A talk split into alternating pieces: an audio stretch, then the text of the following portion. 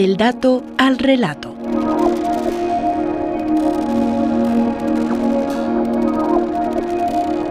Periodismo para usarse. Quien consulta a la niñez debe escuchar y respetar su verdadera voz. Susana del Pilar, niñezóloga. ¿Qué buscan realmente los adultos cuando le preguntan algo a una niña o niño? ¿Están esperando su propia voz, esa que puede llegar a disgustar, o una respuesta dentro de los parámetros de lo adulto? La Comisión Estatal de Derechos Humanos de la Ciudad de México realizó la consulta hashtag Caminito de la Escuela para conocer la opinión de las niñas y niños a su vuelta a la escuela después del confinamiento por la pandemia. En el estado de Jalisco, según la consulta, 8 de cada 10 niñas y niños respondieron que querían volver a las clases presenciales, aunque para la niñezóloga Susana del Pilar Flores Sandoval, autora de la columna La Oreja Verde, el instrumento es solo una simulación, pues responde a las necesidades adultocéntricas. Agregó que hay evidencias de espacios donde niñas y niños se les permite convivir en libertad y sus respuestas son diferentes a las de las consultas institucionales. El mundo adulto le ofrece a la niñez pocas posibilidades de desarrollarse. Pareciera que solo la escuela, tal y como se conoce desde hace dos siglos, es el sitio para el aprendizaje y la recreación. La experta afirma que no es así. Y el problema es que con la pandemia por la COVID-19 todo lo volvieron los políticos y funcionarios muy estricto. A esto se suma, como dice Susana del Pilar, a que en las escuelas del modelo antiguo la niñez solo convive con los de su edad. La escuela es el último reducto eh, pues social para ellos, ¿no? Donde si bien no hay una libertad plena, pues por lo menos pueden coincidir con sus pares o con otros no tan pares, que además esa es la vida real, ¿no? con, personas de diversas ciudades, la escuela pues a fuerza los pone con sus mismos sus coetáneos y pues esta, esta pues igualdad de edades les impide tener como experiencias mucho más amplias del mundo, ¿no?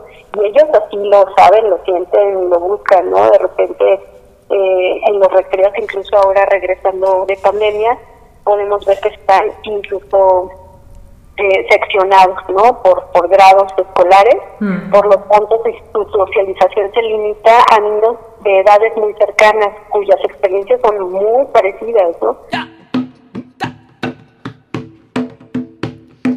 La pandemia inentendible. El trabalenguas. Para poderlo lazar, sin El documento de la consulta, Caminito de la Escuela, que elaboró la Comisión de Derechos Humanos de la Ciudad de México, se aplicó en el resto de las entidades. Asegura que la niñez y adolescencia estaba preparada y consciente para regresar a la escuela en la nueva normalidad esto cuestiona Flores Sandoval, quien fundó Raíz y Fronda, Pedagogía del Bosque en los Colomos en Guadalajara. Sí, fíjate que lo que yo alcanzo a percibir en las escuelitas es que claro que no tienen conciencia, lo que tienen es un adoctrinamiento por mm. control. Mm. El uso del cubrebocas, el denunciar a los compañeros que no lo traen bien puesto, el, el miedo que tienen ¿no? de acercarse unos a otros de repente, pero pues este miedo es más eh, impuesto por control por los, los adultos y las adultas que este, una real conciencia de una nueva manera de relacionarse, ¿no? Esta supuesta nueva normalidad es impuesta desde otros lados, no desde una conciencia, una toma de conciencia por nuestra salud en todos los sentidos, pues se convierte en algo terrible porque de verdad hay niños que denuncian a otros. Susana del Pilar se define aliada de la niñez desde su propia experiencia como gestora cultural, como directora del Museo del Globo y desde los incontables aprendizajes adquiridos en Italia bajo formación con enfoque pedagógico. También es maestra en una escuela pública de la Secretaría de Educación Jalisco y su experiencia es otra de entrada, el sistema escolar desacreditó la experiencia de aprendizaje durante la pandemia y programó varias semanas de regularización, lo que aminó la vivencia y conocimientos que niñas y niños han adquirido en el encierro. Esta regularización se imparte sin un diagnóstico real de los avances y retrocesos y sin acompañamiento psicológico para entender y contener los procesos emocionales vividos por la niñez durante el confinamiento.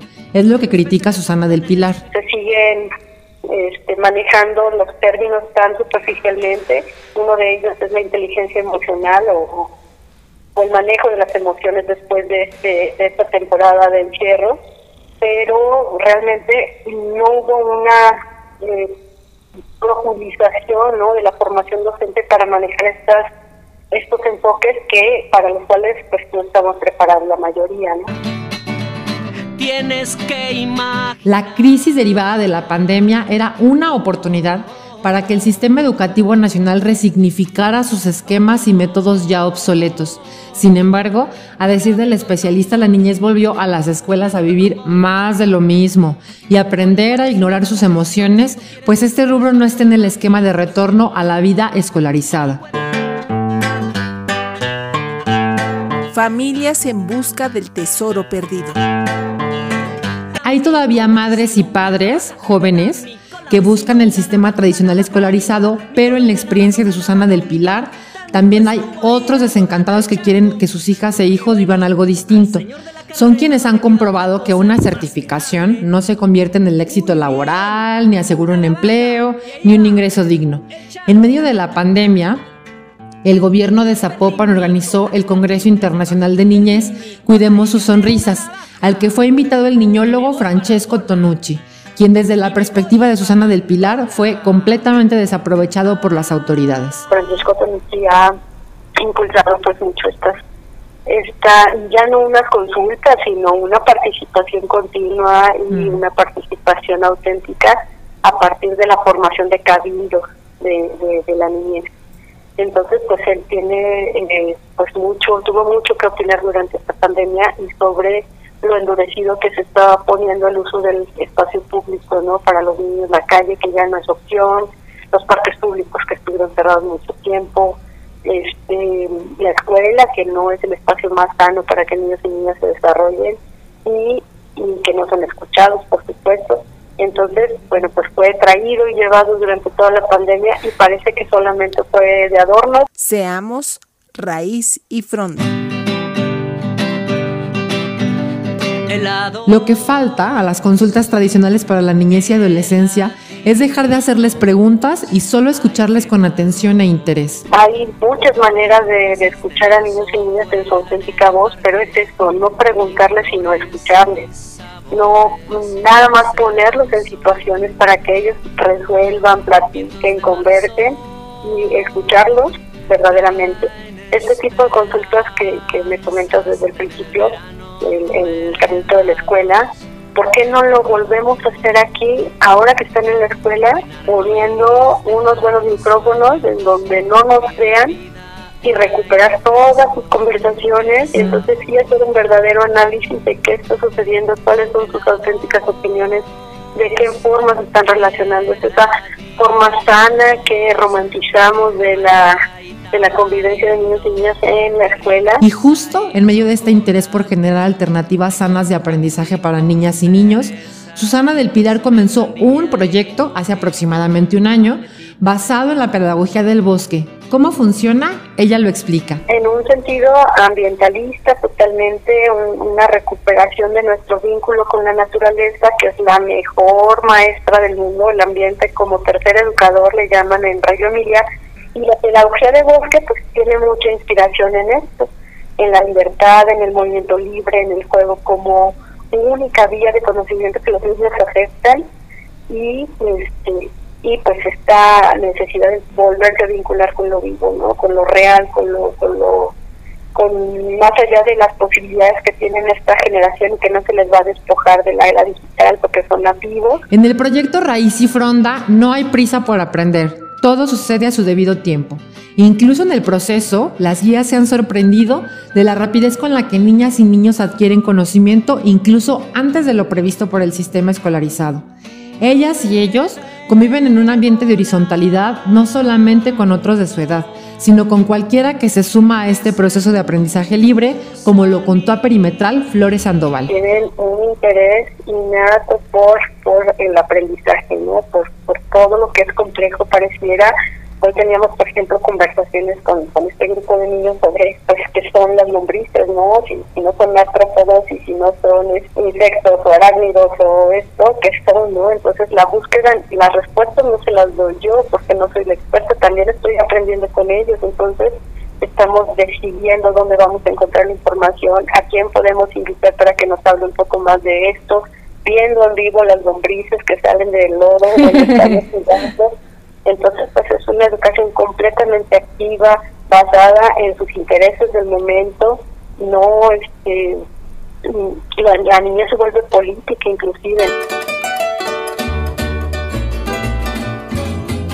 A través de un registro documental y fotográfico, las y los niños visibilizan sus avances, sus experiencias de aprendizaje y apropiación del mundo y se ven a sí mismos. Es una experiencia que se convierte en algo profundo y para siempre en medio de un pleno gozo y felicidad de todos los días. Guión y voz, Susana Rodríguez. Producción, Rocío Salazarreón zapa con una rana en la silla. El sapo se fue a pasear a las fiestas de la Del dato al relato.